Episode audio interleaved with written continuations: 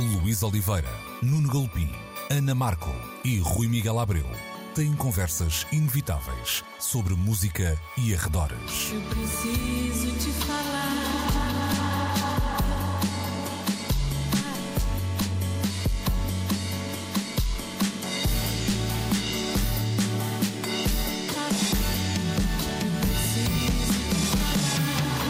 Agora na Antena 3.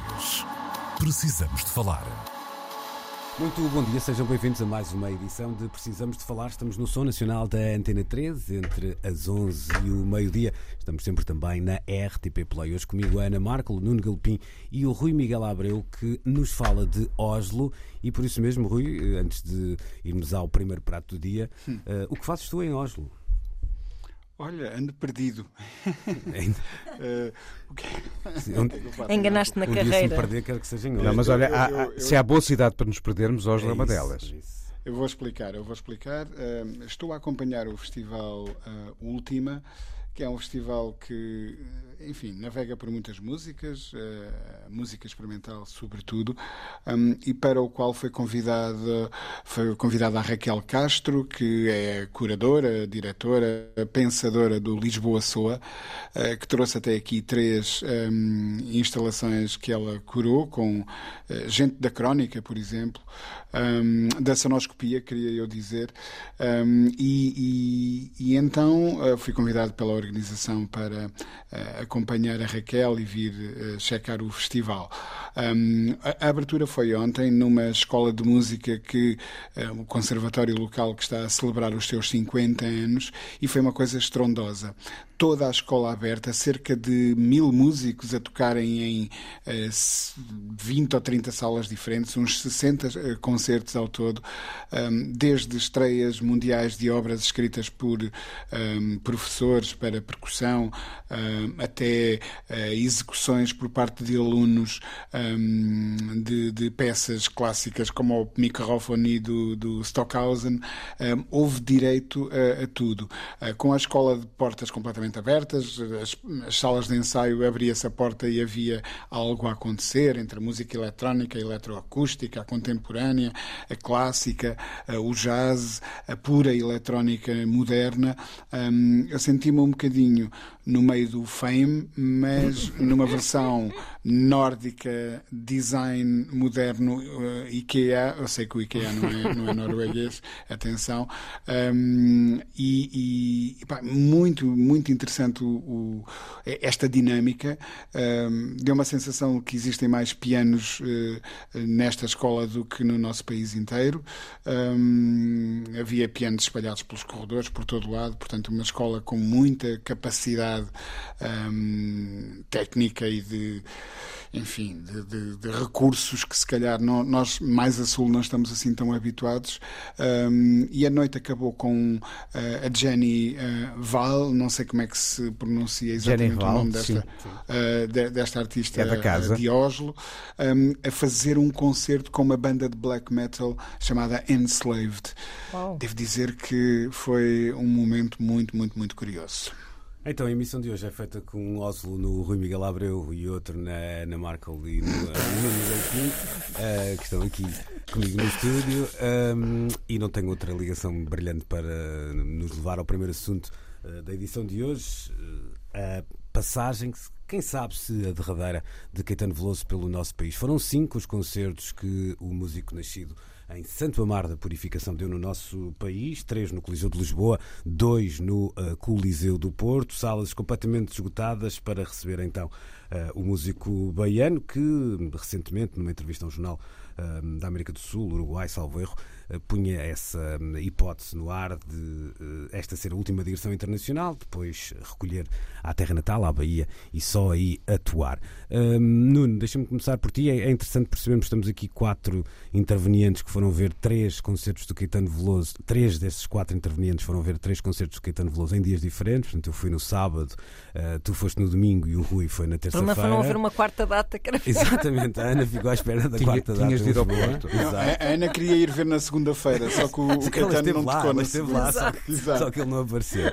Ah, mas, apesar desta ideia de eh, de despedida no ar. eh, Esteve muito, mas muito, muito longe de ser um concerto em que isso fosse assunto, em que esse, essa aura de vá lá, nostalgia e adeus até ao meu regresso estivesse presente. Não é? Um, um concerto de olhos no futuro, mesmo que o futuro possa não ter assim tanto tempo eh, no que às digressões internacionais de Caetano diga, digam respeito. Não é? É mesmo, é mesmo verdade. Ah, apesar de carregado de memórias, é claro que a digressão é centrada no meu coco, mas abre a porta a vários contactos possíveis com memórias de várias etapas da, da história do, do Caetano e da música do Brasil, e não só. Ah, e, e ele conseguiu, por exemplo, trazer ao presente o Baby, que todos associamos à- ao nascimento do tropicalismo, numa evocação à própria Gal Costa, que, que deu voz à primeira interpretação da canção, e, e ele fez questão de a homenagear como grande amiga que sempre foi, mas sem esse sentido de nostalgia, nem mesmo nesse momento. Há, de facto, como tu dizias, uma abertura à contemporaneidade, com o olhar claramente posto no futuro, e eu há dias dizia na Antena 1 que se o Sérgio Godinho criou o Elixir da Eterna Juventude em canção, quem o tomou foi mesmo Caetano Veloso. Porque o que é ele curioso até falares no, no Sérgio Godinho, porque da, da mesma forma há ali um lado meio vampiresco Ora nas duas bem. carreiras, Ora quando vão aproximar-se músicos novos e, e- temos o, desta vez, eh, por exemplo, um dos homens dos Bala Desejo a, a comandar A ser o diretor banda, é? artístico, Uhum. sim, sim. E, e é interessante, nós cada vez mais estamos a ver os Bala Desejos como uma espécie de eh, pilar de sustentação de tudo o que vem de trás nas memórias. O Ibarra tocou com o Milton Nascimento e, de resto, no último disco dele, até faz uma ponta ao cantar o São Vicente. Ou seja, eh, eh, os Bala Desejos são um ponto de chegada e um ponto de partida para o que podemos entender como a MPB do presente a querer olhar para o futuro. E o Gaetano Veloso fez isto, ele conseguiu reinventar-se uma vez mais, depois do ciclo com a banda C, que nós já achávamos que era uma espécie de assomo de novidade, urbanidade e de reencontro com o som primordial do rock, ao qual ele esteve também ligado em vários episódios da, da sua carreira, mas esta banda ainda vai um pouco mais longe, para já é mais complexa em termos instrumentais do que o que a banda C nos mostrava, e ele consegue, através de um dos seus discos mais exploratórios, o Meu Coco é para mim mesmo um dos discos mais interessantes da, da carreira do Caetano, reencontrar formas possíveis para olhar um pouco para o que fez. E sem que queira dizer com isto, pronto, fiquem felizes, foi bom e agora vou-me embora. Não, o que ele nos mostra é que aquelas canções continuam vivas, ele continua a ser a voz que lhes dá ah, o principal alento. Nós não queremos eh, imaginar que isto seja de todo um ponto final, pode ser-lo em termos de digressões internacionais. Aos 81 anos é talvez Mais que justo natural e justo que assim seja, que não tenha ele as más surpresas de um Leonard Cohen, esperamos Sim. nós, não é? Em termos financeiros, Não claramente parece. está, não parece que a coisa assim seja, mas o que sentimos aqui assim é tudo menos uma digressão a olhar para o passado e a colocar um ponto final, não, é colocar um quer continuar. De resto, o que sentimos no próprio meu coco, e basta logo ouvir a canção que o apresentou, O Anjos Tronchos, é de alguém que perante o mundo em desequilíbrio ao seu redor não consegue ficar calado. Uhum. Uh, Rui, deixa-me por aqui, a este lado. Caetano Veloso continua, de facto, a morar na filosofia, não é? Ele, foi, ele que foi até estudante de, uh, de- de filosofia e a fazer da, da canção popular, isso parece-me o mais uh, assombroso na, na carreira, o, o instrumento para passar diferentes mensagens, desde a identidade baiana, essa ideia de, de um olhar para, para o mundo em que como ele próprio canta, alguma coisa está fora da ordem, fora da grande ordem mundial, esse- esse- essa capacidade de, de ser um, um observador eh, muito subtil e ao mesmo tempo trazer propostas musicais muito dispares. É interessante percebemos que o meu coco, por exemplo, é um disco que vai a muito sítio, o espetáculo já, já tem um, um, um ADN que o. eh, vá lá, que, que- vai acompanhando, não é? Mas, mas há de facto ali uma, uma vitalidade que eu não vou dizer que é única, mas que, que faz de, de Caetano Veloso um dos mais, se não o mais eh, interessante, estimulante e até importante artista eh, de língua portuguesa em 2023. Não tenho dúvidas algumas sobre, sobre isso e concordo em absoluto. Sabes, o, o, o Caetano hum, sente esse impulso de se expressar artisticamente numa era em que o grande veículo eh, e o mais revolucionário de todos era de facto a música pop. Hum, ainda por cima, num- numa era ah, com circunstâncias políticas muito especiais, ah, essa ideia de afrontamento. hum, dificilmente se conseguiria hum, pôr em marcha de uma forma mais eficaz do que agarrando na, na, na ideia da canção eh, e transformando-a como dizia o nosso Zé Mário, numa, numa arma. Um, e foi exatamente isso que o Caetano uh, fez. Mas sabes, uh, olhando uh, e lendo o Caetano ao longo dos anos, tens toda a razão. Ele podia ter sido um grande pensador, um, um filósofo, um, ele podia ter sido um escritor, ele podia. As, as, imagens que ele pinta são tão nítidas que eu diria que ele podia, se quisesse, ter sido realizador de cinema. foi se calhar, uh, ou, se calhar não, um, cantor por acaso, mas ainda bem que, que foi. Um, e há uma coisa de que o Caetano nunca abdicou ao longo desta uh, longuíssima carreira, que foi de, do apelo da modernidade.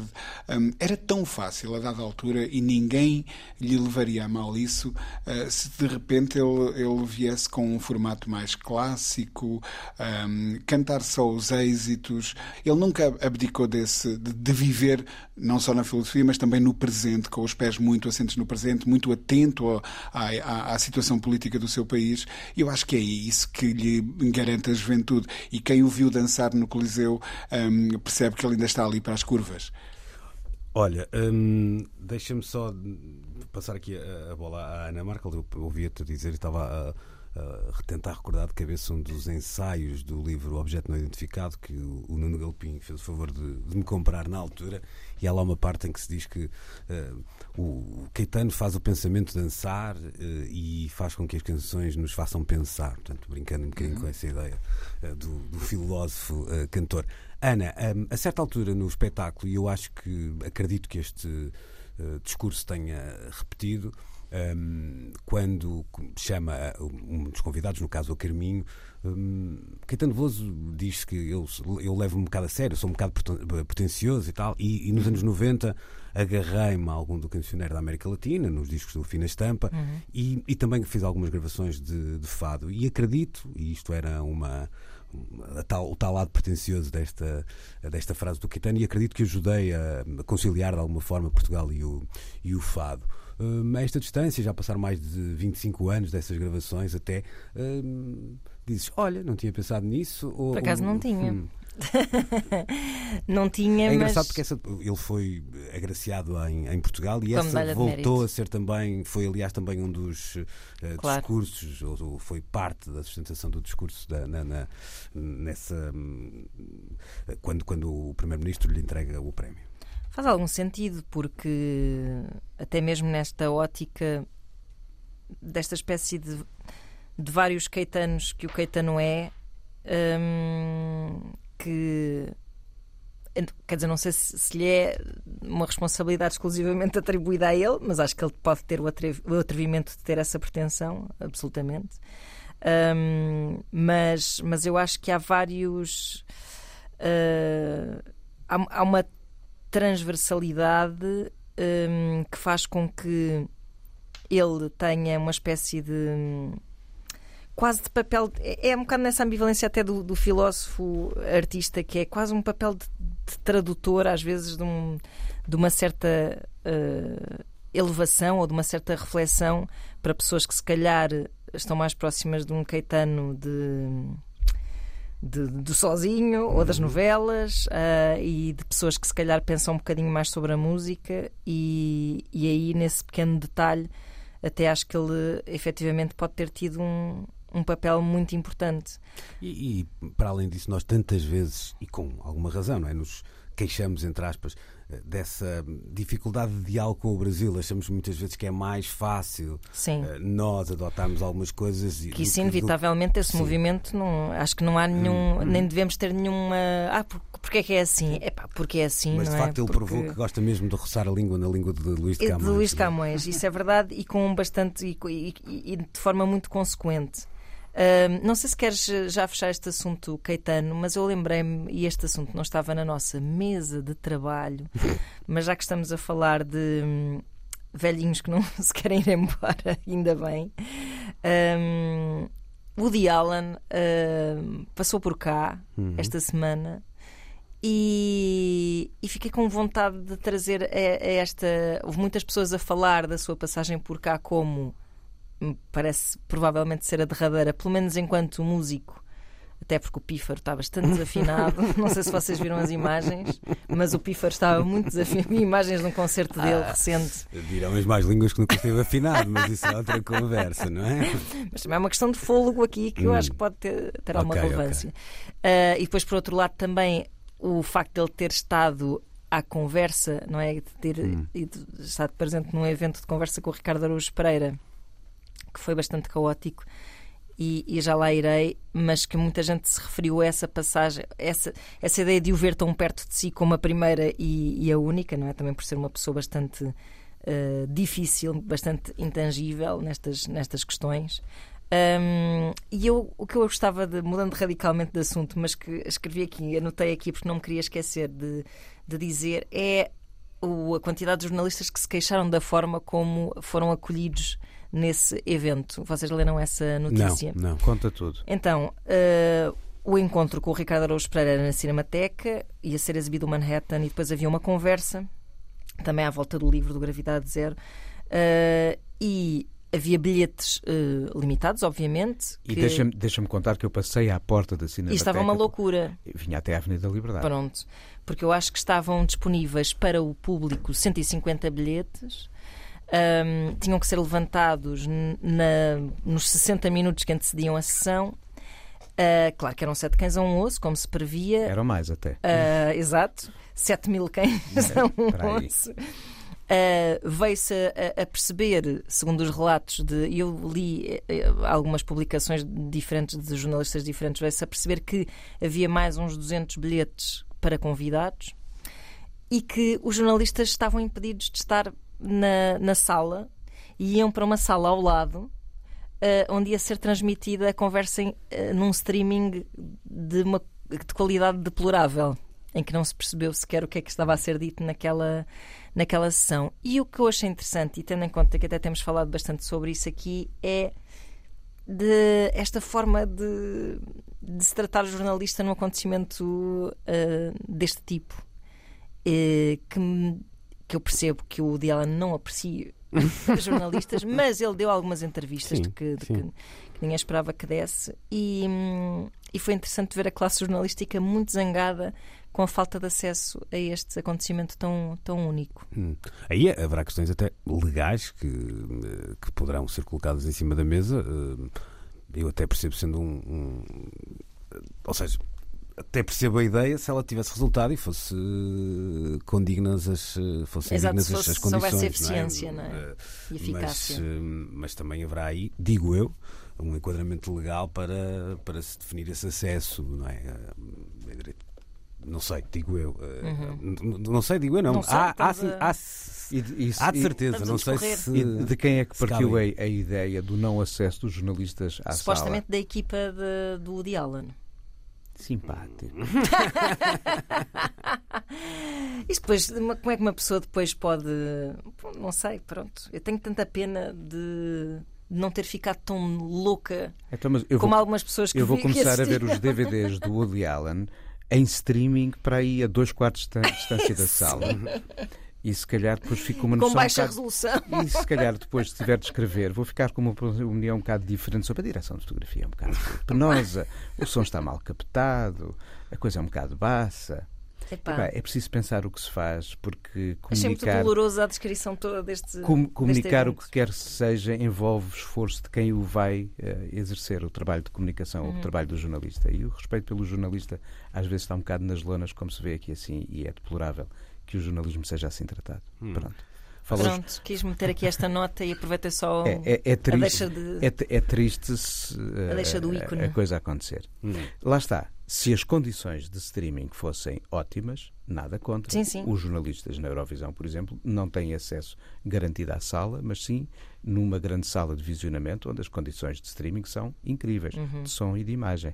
Se a que- a quem for de fazer o trabalho de jornalismo for dada a capacidade para escutar e ver como deve ser o que está a acontecer, não é a presença a 5 ou a 10 metros ou a 15 numa sala ao lado que vai modificar o conteúdo de uma conversa. Claro. Mas vai faltar também uma coisa, que é a interação de quem está a conversar com a plateia, Que não sei se- pode ser Claro. também Eu parte não do trabalho era- jornalístico. Sim, mas Sim. eu tenho ideia que. Eu não sei se a conversa estava Pois, aberta ao pois, público. tenho ideia que que sim. não. Pode não estar aberto ao público, mas em expressões do público podes ter pontos de vista que acrescentam à É conversa verdade, que está a é acontecer. verdade. o trabalho de jornalismo sobre uma conversa em público pode não se esgotar em quem fala no que está e no, no palco, interlocutor. claro, claro, claro que sim. Até porque podem haver cartazes. Ora bem, pode haver interações, cartazes. pode haver eh, interjeições, podem haver cartazes como. Houve, e Exatamente. houve, houve à E- porta. Aqui também? Uhum, Sim, sim, aqui sim. houve, houve, houve protestos. Curioso Ou eu seja, e isso, isso fica omitido era- de uma peça como se não tivesse acontecido. Pois eu vi duas Ou seja, e não era citado eh, em nenhuma Eu delas. que li, eh, Eu sim. Vi duas peças televisivas, no Uhum, caso, e uhum. não- isso não era, não era citado. Ah, pronto, pegaram um bocadinho nessa ideia de confusão à entrada Sim, e quem sim, queria sim, ver, quem é que não queria e porque é que, porque é que estavam ali, mas eh, eh, nos, os protestos ficaram, ficaram Uhum. à porta da peça, não à porta da Cinemateca, ah, no caso. Ora, então, dois senhores de vetusta idade ocuparem a primeira parte deste programa de hoje. Primeiro o Rui Miguel Abreu, que está em Oslo, e é o... Ai, não, não, estava a falar de Caetano Veloso. Ele é e- mais novinho que eu, um ainda por cima. um. Eh, Caetano Veloso e Woody Allen. Não se faz isto, Rui. Caetano Veloso, então, que eh, Velhismo! Impressionante. É, não é. só foi Estou chocado, vou-me em embora. Portugal, como Vou falar em streaming do estúdio ao lado. Só para terminar há pouco, porque ele foi eh, agraciado em Portugal, mas também eh, em Espanha, onde recebeu o doutoramento Em Salamanca. causa em Salamanca. Portanto, foi uma, uma semana de, de muita agitação para o baiano de 81 anos, que poderá então ter dado os cinco últimos concertos no nosso país. Vamos já regressar para falar de Taylor Swift. Precisamos de falar. Estamos então de regresso com um nome que divide opiniões até dentro do pequeníssimo estúdio onde gravamos. Sim, Falamos sim, já estamos de- aqui a torrear a massa. É isso. A sorte é que eu estou em Não, streaming. não, não. Ora então, falamos de Taylor Swift e há, há- há várias até eh, maneiras de colocarmos este assunto em cima da mesa, mas eu vou começar pelo que me chamou a atenção.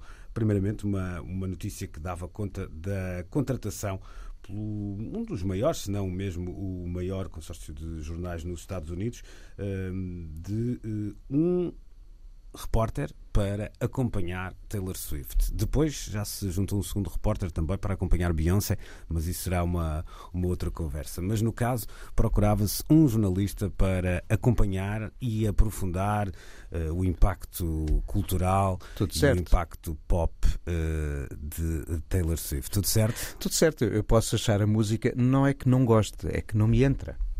Pois, pois. O problema não está mas na música, está na minha relação com a música.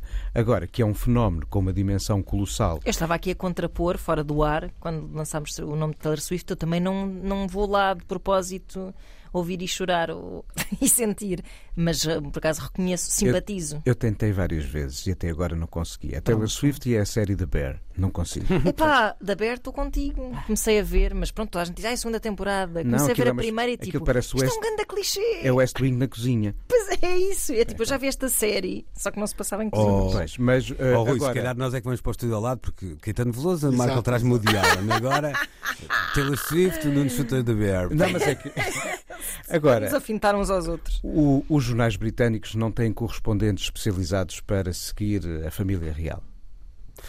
Ok, E, é aí que ou eu seja, quero chegar. há É um aí- espaço que gera notícia, que eh, gera relação com a sociedade e gera fontes de atenção, e é natural que dentro de uma secção de cultura de um jornal desta dimensão, se calhar faça sentido Hum. que haja um jornalista que esteja particularmente atento a alguém que atingiu de facto este patamar de atenção. Ok, Eu não vou é ler. Pronto, mas há Mas aqui um outro lado que é eh, aqui um outro lado que é tu achas que tu colocas uma, um jornalista que cubra a carreira de Taylor Swift ao mesmo nível que uma vaticanista ou uma, uma jornalista especializada na no Um correspondente da Casa Branca. Eu não é? diria, eh, eh, ao mesmo nível é uma coisa complicada porque são universos de contextos completamente diferentes, mas em termos de acesso à informação e de escrita de jornalismo ou produção de material jornalístico, sim, é ao mesmo nível. sim, Há aqui uma outra questão e eu vou alargar a conversa à Ana para depois. Até, ouvir desculpa interromper, pela Hum. dimensão social que uma obra como a de Taylor Swift possa justificar em termos jornalísticos. Essa é, essa é a grande Acho é justificação da, da cadeia. Há aqui um lado que é, parece-me uma espécie de encomenda pescada, que antes de ser já era, não é? Como, como, uma, como, como uma pescada. Ou seja, Desde que não seja a editora a pagar as viagens e tudo para se escrever as peças da Taylor Swift. mas há aqui uma ideia de. Ou seja, vou, eu vou É caricaturar. Pois, não é, se não é público reportagem. caricaturando um bocadinho. Parece que parece que não não, eu- não me pa- parece-me que um estão à procura de um de um jornalista. Hum, Ah, e isso é muito diferente. Pois, porque aí, A é, perspectiva aí há de- viés, não é? Sim, sim. é- Porque até, a- até a premissa eh, da cobertura do alguém que está a fazer uma digressão nunca antes vista, alguém cujo impacto cultural é assim, é assado, alguém que Mas seja, para- parece que já para está. Isso, para isso existem as redes sociais dos fan Hum. clubs, existem, os- existiam os fanzines, agora se calhar em formatos de comunicação digital de outra forma. Os fãs sempre arranjaram maneiras para falar sobre os artistas que admiram de um modo diferente daquele que o jornalismo. eh. Sim, mas quer que- dizer, o que eu quero dizer com percebo, isto, Ana, é eu que acho que os argumentos são assim argumentos. Isto são factos, não é? Claro, mas mas dá-me a ideia claro. que se tu des este contexto, tu já procuras uma cobertura laudatória do, do que está a acontecer. Sim, porque esses argumentos estão já a justificar uma escolha que pode ser, se calhar, eh, suspeita, não é? Ah, tipo, não, ela é muito importante, não é? Ela é, É muito isso, importante. é isso. Mas, mas isso parece-me que é é uma lapaliçada. Pronto, ela de facto é, é super importante. Mas isso resolve-se numa crónica. Agora, eu acho que isso é um ponto. Exato, ou seja, isto é, isso é só uma premissa, não é? Só um ponto de partida. O que eu acho é que eh, se pode ir mais fundo eh, nesse âmbito do impacto social e etc. Ahm, eu não me parece mal, e até vai bastante ao encontro do que nós desejávamos que o jornalismo fosse, não é? No sentido em que epá, houvesse hum, dinheiro e mão de obra para conseguirmos acompanhar de perto fenómenos para, para, para escrever com dignamente sobre eles, espetacular seria. Se calhar há, há, há outras coisas e outros fenómenos que mereceriam o mesmo tipo de disponibilidade de uma pessoa dedicada exclusivamente a eles. Hum, e aí já me parece hum, ligeiramente vá promíscuo, como eu dizia, não é? Ah, ou seja, não condeno que, que seja requisitada uma pessoa Uh, não com perfil de fã, obviamente, mas que tenha a noção de. Imagina, seria interessante pôr Nuno Galopim nesse cargo Em, em com a sua. Ba- Com a sua... Ah, joguei que fosse para fazer a cobertura do Bowie. Aí já não tão interessante. Aí se calhar não era bom. Porque aí já, já ias enviesar. Com a Mas Taylor Swift, se calhar, o que era interessante era Alguém mesmo ter alguém que. Alguém que não, não gosta tendo uma de relação mim pode-me afetiva. contratar para isso, não é? Isso, é- era um massacre. Mas não é? não tendo uma relação afetiva. Eu acho que isso Sim. ainda é mais desafiante. Mas uh, não por ter isso uma é relação que é bom, afetiva com o objeto de. para a própria história. O exercício da história sobre épocas que nos são próximas é, é sempre difícil de fazer porque pode haver um viés de proximidade ideológica ou algo assim. E nada como alguém com um certo distanciamento para poder olhar para Hum. os factos. E a mesma coisa é válida para o jornalismo musical. Sim, deixa-me então abrir aqui a conversa ao, ao Rui, fazendo só um pequeno comentário ao que dizia a Ana, que me parece também aqui relevante, que é um, isto- estamos a falar de uma cadeia norte-americana e um dos jornais detidos por essa cadeia é um jornal de Nashville. um, É o Swift News. Não, a questão é precisamente essa. E entre as críticas que, que são apontadas, ah, é, aponta-se esse lado de ser uma cadeia que eh, tem deixado cair parte do peso da informação eh, local eh, em detrimento de, eh, de algo que eles consideram, os críticos, um bocadinho mais eh, frugal, se calhar, eh, e que a cadeia responde com uma necessidade absoluta de procurar eh, novas audiências e, e- e aí o facto de, de- de aparecer Taylor Swift como esse, esse joker. Deixa-me falar então desse distanciamento, porque o Rui Miguel Abreu partilha um, ti- um texto de alguém que- de quem já falamos aqui várias vezes, Ted Gioia, e de The Honest Broker, é a página eh, do crítico, eh, que se vai dedicando ao jazz e às suas eh, periferias, vamos dizer assim, portanto está longe, muito longe de estar próximo do universo de, de Taylor Swift, mas não só elenca uma série de dados que são de facto impressionantes e que atestam da importância e peso do nome de Taylor Swift hoje num- de uma forma que até extravasa a sua, o seu impacto artístico, indo mesmo ao lado da, da economia. Para colocar-lhe até um peso nas costas, Rui, isso pareceu-me até eh, demasiado, eh, sobre a maneira como a indústria depende tanto hoje de uma artista que, tendo aquele poder, eh, se o usar eh, de forma sábia, não é? Poderá mudar o jogo, ou seja, com grande poder chegam as grandes responsabilidades, citando a frase famosa. Eu- acho até que estas duas coisas estão ligadas. Ou seja, hum, se um jornalista tão distante eh, em termos perdão, em termos estéticos, eh, como o Ted Gioia eh, da, da, da Taylor Swift, lhe escreve uma, lhe dirige uma carta aberta, hum, e isso acaba por justificar o quão necessário ou hum, lógico é que uma cadeia decida uh, alocar um jornalista para acompanhar de perto alguém cuja importância é inegável e que extravasa em muito as margens da pop. Um, eu, eu, eu entendo isso. De facto, são artistas destes, aqueles que são verdadeiras locomotivas e que puxam atrás de si toda toda uma, uma grande cena que podem um, ser agentes de mudança.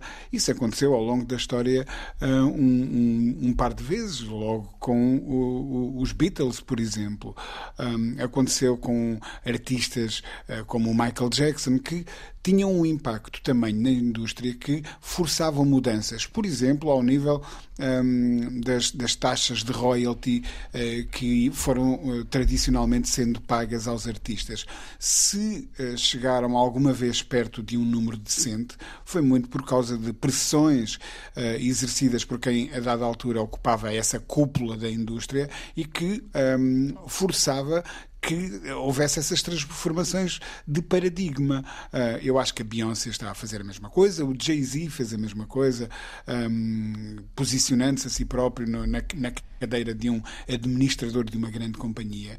Um, e, e, portanto, eu acredito que faz todo o sentido aquilo que o, que o lhe diz. Um, uma das coisas que mais me impressionou foi um, esta digressão da Taylor Swift, que poderá muito bem ser a mais lucrativa de todos os tempos, um, ela não está a, a, ela está a dividir o bem pelas aldeias, literalmente. Uhum. O facto, ela tem uma, toda uma frota imensa de caminhões atrás de si que vão montando os shows e ela deu um, um bónus a cada camionista, a cada, como é que se diz? Não é piloto, é, é condutor de caminhão, sim, sim. a cada motorista, de 100 mil uhum. dólares. Uhum. Incrível. E tem, e tem estado a transmitir esse, e a dividir esses bónus por toda a equipa, aquelas pessoas anónimas de que nós nem imaginamos que representam um papel numa produção daquele tamanho, estão a ser uh, condignamente pagas. Ora, num momento em que há greves uh, noutras, noutras áreas do entretenimento norte-americano, exatamente por as pessoas se sentirem mal pagas, uhum. haver uh, ícones pop com esta dimensão e esta dignidade e esta nobreza que estão dispostos a partilhar um, as benesses que essa visibilidade lhes, lhes permite uh, alcançar, eu acho isso absolutamente incrível. E, portanto, eu compreendo que um, como os exemplos que o Nuno referia da Casa Real ou a Casa Branca, que têm uh, uh, equipas uh, alocadas um, quase 24 horas sobre 24 horas para cobrirem aquele assunto específico, que a Taylor se tenha transformado num fenómeno pop de tamanha magnitude que, que seja necessário ter este tipo de atenção. Eu compreendo isso.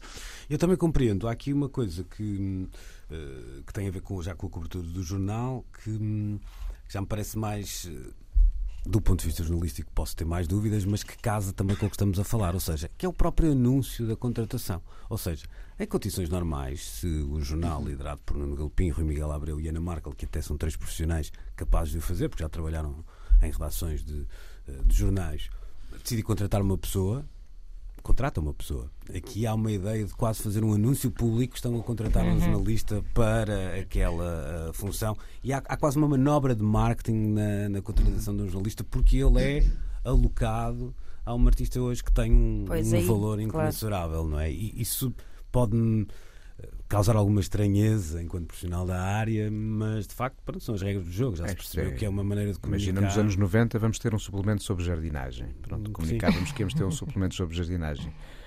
Em vez de agora, agora temos, flores, é? temos Taylor Swift. Pois. Pronto. É isso, acho que, acho que este ensaio do Ted Gioia, hum, no fundo também, de certa forma, ou, ou até oferece um ângulo a, a, esse, a esse jornalista. Está a fazer só piso para ficar com o lugar. Se calhar sim.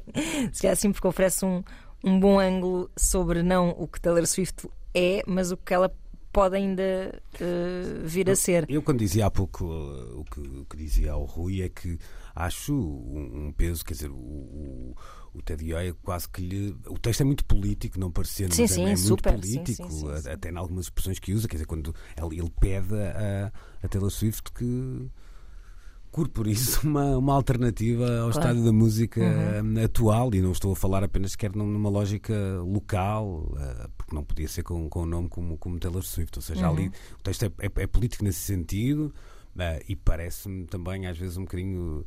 Uh, tem, tem esse lado. Não, não, não, sei se uma artista como aquela pode estar a fazer tudo bem, como o Rui dava estes exemplos que já são mais ou menos conhecidos. Eu valorizo-os imenso mas não a sinto com essa responsabilidade. Hum, Eu acho que sim, aqui a palavra sim, é. Sim. É uma proposta que está ali pois, também, um não é? Isso. É uma proposta, mas. Uh mas que, que, que, no fundo serve para se tocar numa série de feridas, não é? A forma como ele disseca é, é exatamente entre... porque é que as outras instituições hum. ligadas à música são uh, powerless nesta questão e porque é que ela uhum. tem, tem, tem o poder. O que me parece inteligente na carta é que ela é aparentemente, e acho que eh, notoriamente dirigida à Taylor Swift, mas acaba por ser uma claro. carta para a indústria. Obviamente, sim, sim, sim, obviamente sim, sim, sim, Mas, mas tem por trás um plano de dominação mundial que, sim, que mesmo que esteja nas mãos de um músico, depois não deixa de ser um plano de dominação mundial. Sim. Se é que me faço.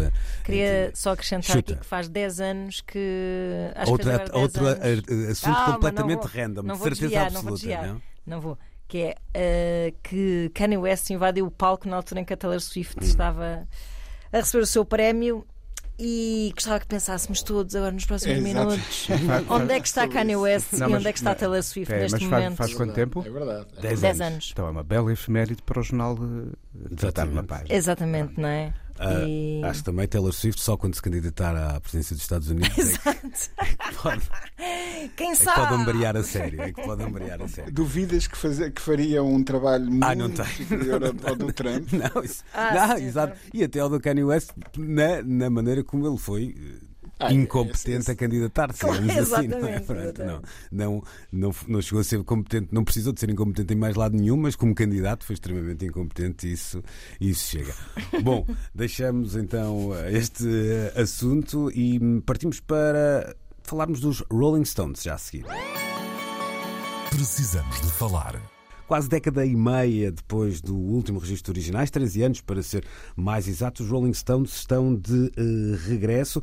Um disco, o primeiro, sem Charlie Watts, entre aspas, porque Charlie Watts aparece em algumas destas eh, faixas do novo trabalho. Um disco que tinha sido primeiramente anunciado com o vídeo onde aparece Jimmy Fallon. Jimmy Fallon que voou depois até Londres para a apresentação de Acne Diamonds, com direito uma na conversa com os Stones, com a presença eh, da imprensa e também depois distribuída para todo o mundo.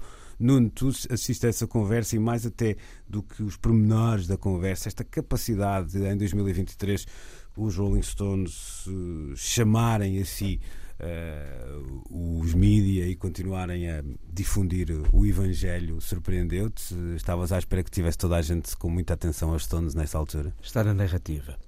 Está na narrativa. E sabe, bocado falávamos na família real, uma das famílias reais britânicas são os Rolling Stones, claramente.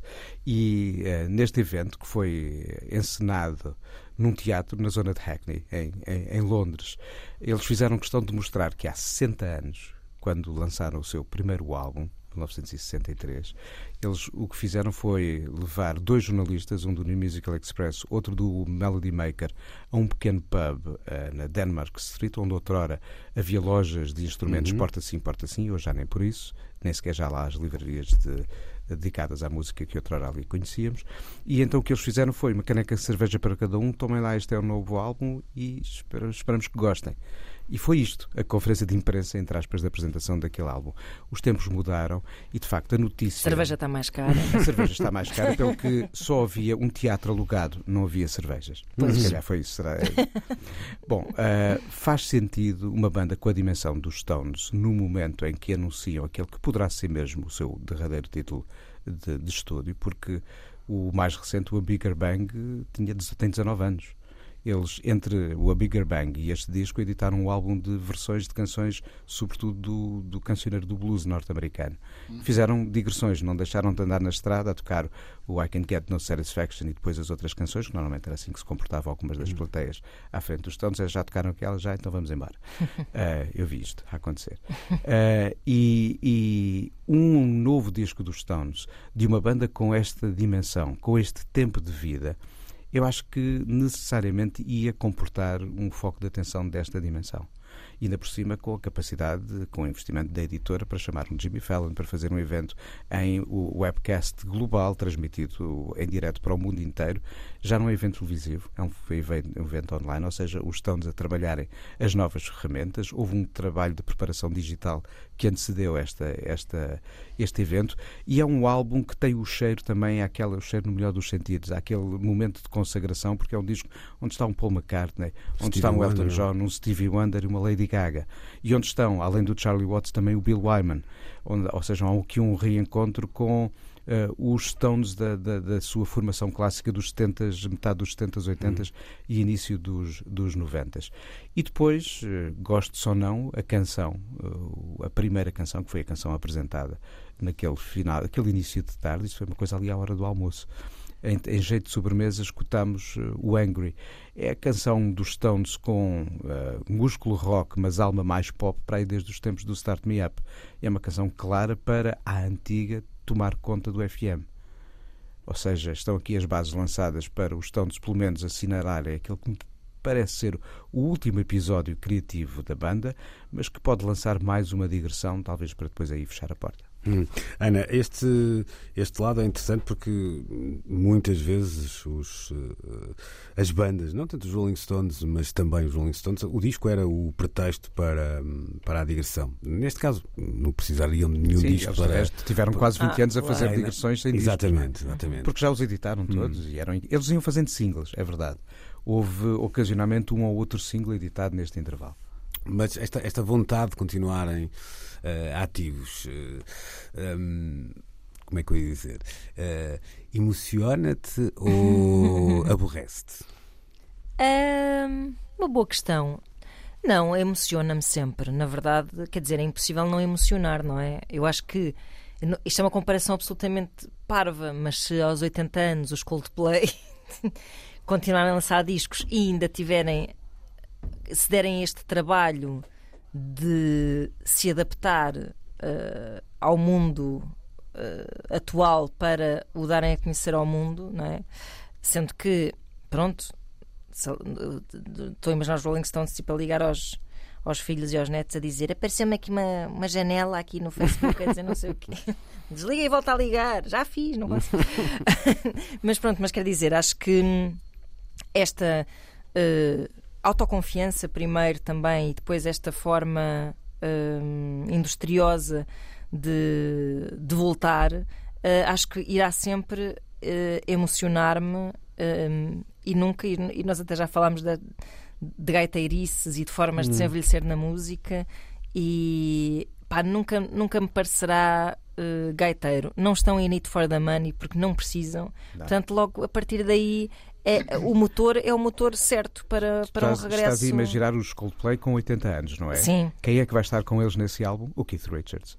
Ah, claro, claro. Nós, nós, temos, aliás, começar a pensar sim, que, sim. que, mundo é que vamos deixar para o Keith, para Richards. Richards. Estou é? preocupadíssima. No, o meu filho já não estou preocupado. Agora o Keith Richards. Não, é verdade. Não. Rui, uh, já aqui partilhamos também uh, algumas opiniões, algumas delas até uh, distintas em relação a esta vontade, vamos colocar assim a questão dos Rolling Stones se manterem em, em palco. Eu sempre defendi também que há ali uma espécie de ética que por exemplo, no Keith Richards, isso já foi até uh, vocal em algumas das entrevistas, muito ligado aos bluesman e essa ideia de uh, tocar para sempre, não é? E isto tem uhum. até uma, é uma ideia que tem muitas raízes na, na música ou noutras músicas populares do, uh, do Globo, não só no, no blues, e depois há este, este lado podermos achar também que os Rolling Stones são a melhor banda de versões dos Rolling Stones há, há 50 anos. Um, esta capacidade de ainda marcarem a, agenda mediática, como falava o, o Nuno, uh, pode de facto ser eh, óbvia porque são os Rolling Stones, mas corre risco às vezes também se desvanecer hum, passado pouco tempo, não é? De, de uh, agora não aconteceu nada. Embora a gente já saiba que se tivermos aqui uma digressão dos Stones a passar por Portugal, vamos ter sempre aquela peça Sim. jornalística que diz que são e não sei quantos caminhões. E há aqui uma inteligência na comunicação. Tens um single agora e tens o álbum só daqui a um mês, ou seja, garantes para já duas janelas de comunicação, hum. porque vai voltar a haver sururu a 20 hum. de outubro. Era aí que eu queria uh, chegar, ou seja, uh, pareceu-te eficaz ou pareceu-te que o nome dos Rolling Stones uh, faz com que o, de alguma forma o meio não seja assim tão importante porque a mensagem passará sempre? Eu, eu acho que é inteligente porque uh, em tempos os Rolling Stones, até os Rolling Stones, teriam que fazer um périplo de promoção que envolvesse só na imprensa certamente uma Rolling Stone, um, as grandes publicações britânicas, se calhar uh, uma Les Inrecuptible em França, um New York Times, etc, etc, e, e ainda assim seria um conjunto um, generoso de entrevistas só para a imprensa. E depois havia a televisão, as grandes rádios, etc, uh, aqueles não se podiam escusar de visitar um, quando estavam a construir os seus grandes sucessos, nos, nomeadamente nos anos 80 e talvez até ainda durante os anos 90. Um, agora, pensa-se num evento uh, aglutinador que, de uma vez, um, faça esse trabalho de comunicação um, transversal que uh, chega a todo lado. Uh, e, e se é essa a estratégia, eu acho que foi bem feito, foi, foi bem executado e os resultados hão de certamente ter sido aqueles que uh, se esperavam. Eu, durante um dia ou dois, vi o Twitter cheio de referências a isso e, uh, e fui vendo espalhadas pela internet as reações a, a, a esse momento. Uh, em relação ao resto, deixa-me só dizer-te aqui uma, uma, uma coisa, e tu fazias essa, ou colocavas essa questão à Ana. Um, eu, eu, eu dou por mim a respeitar tanto os artistas que acreditam que ainda têm algo a dizer um, e não o que é diferente de artistas que uh, precisam de aplausos ou precisam de mais uns zeros Exato. na conta bancária, uh, que penso que não é o que se uh, aplica aqui. artistas que acham que ainda têm algo a dizer. e sob essa perspectiva de né, a minha relação com os blues é para sempre. Perdão, faz todo o sentido que os Stones continuem nesse, nessa posição como os artistas que acham eu já não tenho mais nada para dizer e vou arrumar as botas, vou-me uhum. reformar. Sei lá, como Otto Waits, por exemplo, uhum. uh, que tudo indica que não, não sei se voltará aos discos, Sim. se não Ele voltará. nunca disse isso, não é? Um, mas não, não, se, se, voltar, não demonstra pressa alguma e uhum. o discurso dele sobre isso é uh, silêncio absoluto. Uhum. Portanto, não diz absolutamente nada sobre o assunto. Portanto, respeito ambas as, as opções. A dos Rolling Stones, sim, inspira algum certo carinho. Acho que nos vamos todos preocupar um, com o mundo pós-Rolling Stones, não é? Hum, hum. Sim, e parece-me ainda, acho que aqui não tenho, não temos grandes dúvidas em dizê-lo, ainda parece um sítio, o palco em particular, um sítio de de, alguma, de algum prazer para Sim, a banda. Sim, eu acho que aqui é? se calhar nem é tanto assim uma, uma necessidade criativa não é, não é o que It's tu dizes assim, roll, as pessoas precisam like de aplausos, tipo, hum. se calhar elas precisam de aplausos, sim. mas de uma forma assim muito, sim, é isso, sim, pronto, sim, de, voltar à estrada, sentir aquela energia, sim, sim, que sim, alimentaram e que foram protagonistas durante tantos anos e onde ainda se sentem uh, felizes, tal como nós. E, fico, e ficou claro que eles não gastam muito tempo com o que não querem.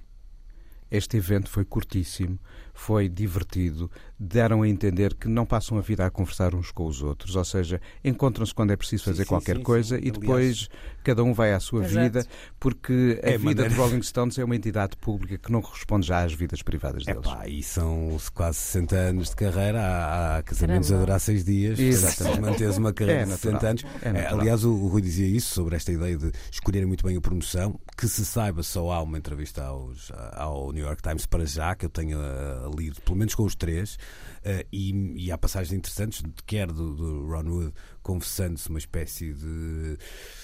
Um, fiel da balança entre uhum. Richards e, e uhum. Jagger deste, deste tempo todo. E o, o Richards diz uma coisa casando um bocado com o que tu dizias, que é o disco foi que teve que ser gravado durante um, um período de tempo uh, curto por variedíssimas razões e ele dizia que ainda se sentia uns meses depois a recuperar, mas com aquele humor a Richards e eu não quero saber uh, que tipo de como é que ele se de terapia, de terapia fez para se Terapias para alternativas. recuperar, não tenho nada a ver com não isso. Não é esse o intuito deste programa. Não, senhor. Nós estaremos de regresso então na próxima semana, de novo um, na manhã de domingo, estamos sempre também na RTP Play e assim sendo, fiquem com o Coyote depois do meio-dia na 3. Nós uh, estamos de volta de hoje a oito dias. Bom domingo, boa semana.